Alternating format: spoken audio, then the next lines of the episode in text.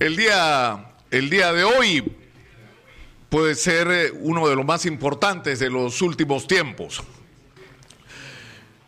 Hoy se reúne el Pleno del Congreso de la República y desde ayer la directiva del Congreso ha emitido una serie de dispositivos para controlar el acceso de invitados y de público a la sesión del Pleno que está convocada para las 9 de la mañana. ¿Y esto por qué?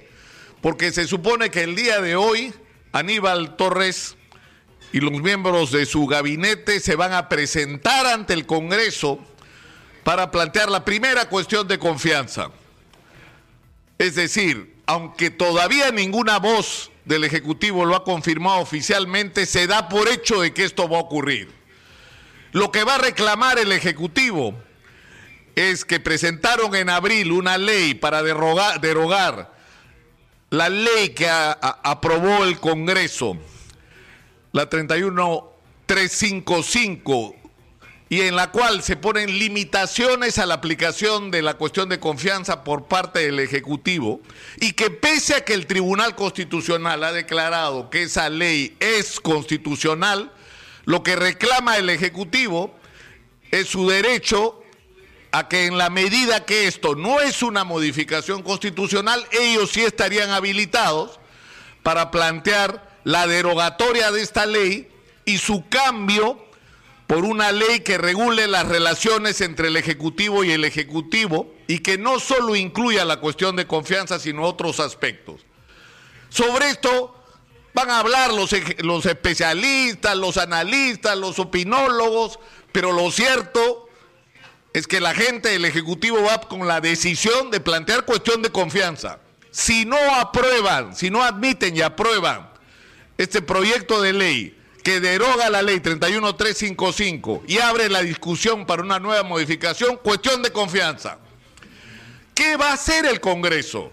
Primera posibilidad, no dejarlos entrar, no pueden, porque la Constitución obliga a que los ministros pueden ir en el momento que quieran al Pleno del Congreso y el Pleno tiene que escucharlo.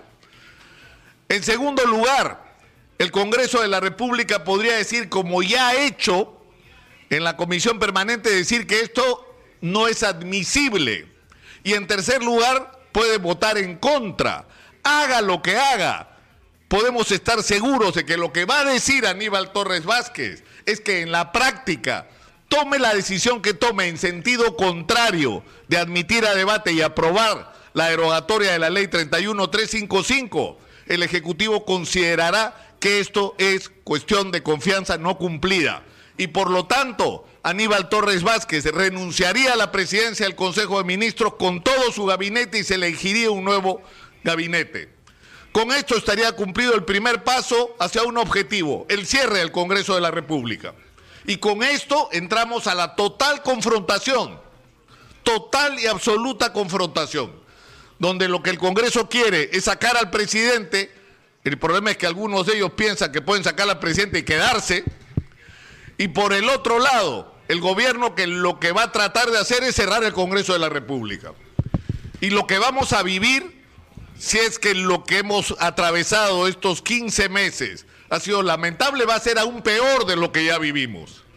Pero lo que tienen que entender los señores del Ejecutivo y del Parlamento de la República es que este país está harto de la confrontación, está harto del enfrentamiento, está harto del desgobierno en el que vivimos, está harto de la corrupción, está harto de la ineficiencia, está harto de que le den la espalda a sus problemas más urgentes y está harto además de que estemos dejando pasar una vez más la extraordinaria oportunidad que la historia ha puesto en nuestro camino, que es tener el cobre que el mundo quisiera tener y que nosotros tenemos, y que no estamos haciendo nada para aprovechar esta oportunidad que la historia nos está dando.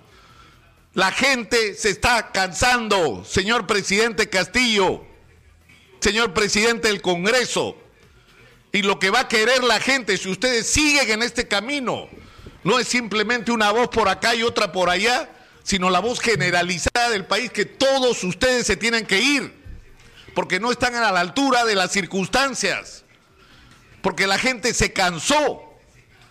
Yo estoy hoy en Chiclayo, transmitiendo para todo el Perú. Y hoy, de alguna manera, Chiclayo es el Perú y el distrito de José Leonardo Ortiz es el Perú, porque José Leonardo Ortiz es el símbolo de la vergüenza en la que se ha convertido el ejercicio de la política en el Perú. Pistas destrozadas, desagües desbordados, la basura que inunda todas las calles. No se puede respirar una crisis sanitaria insoportable. Un presidente de la República que viene y dice, declaro en emergencia José Leonardo Ortiz, pasan los meses y no ocurre nada. Gobernadores regionales que no hacen nada, alcaldes que no hacen nada.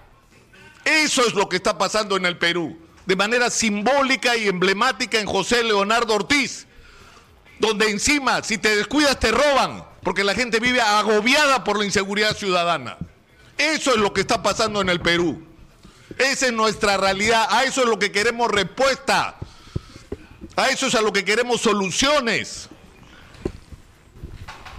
Yo creo que hoy día puede ser un día significativo. No solo por la confrontación, sino por esto que les estoy diciendo.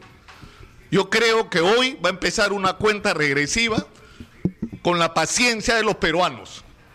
Porque así como ha habido marchitas, porque han sido marchitas, me van a disculpar, lo que van a ver ustedes, les aseguro, si siguen por ese camino, es a la gente en la calle de a verdad, sin que la convoque nadie, convocándose a sí misma para lograr una cosa, que todos ustedes se vayan, porque, insisto, no están a la altura de lo que el Perú necesita.